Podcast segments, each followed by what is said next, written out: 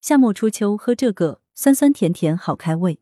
虽然已经过了立秋，但广州气温仍然高居不下。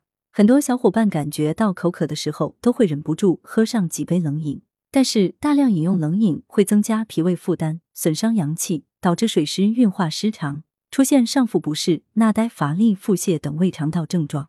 尤其是老人、孩子以及脾胃虚寒体质的人群，最好远离冷饮。不喝冷饮，还能用什么来消暑呢？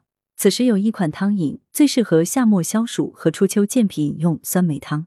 今日教大家自己在家制作酸梅汤，没有添加剂，甜度根据自己口味调整，既消暑又不会对脾胃造成负担。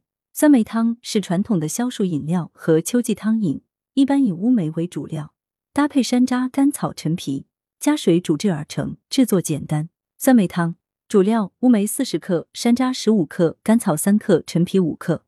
辅料：冰糖一百克，根据个人口味调节用量，桂花少许。做法。一用清水将所有主材料充分浸泡。二将原料滤出，并用过滤袋包扎，连水及料包放入锅中，大火煮开后转小火煮三十分钟。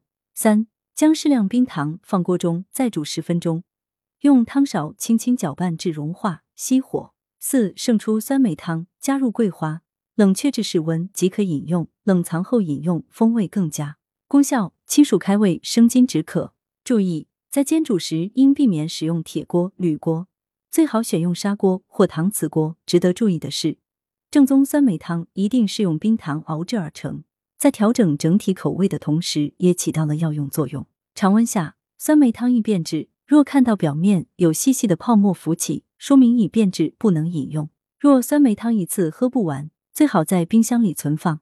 文聂俗情，来源：羊城晚报羊城派，责编：刘新宇。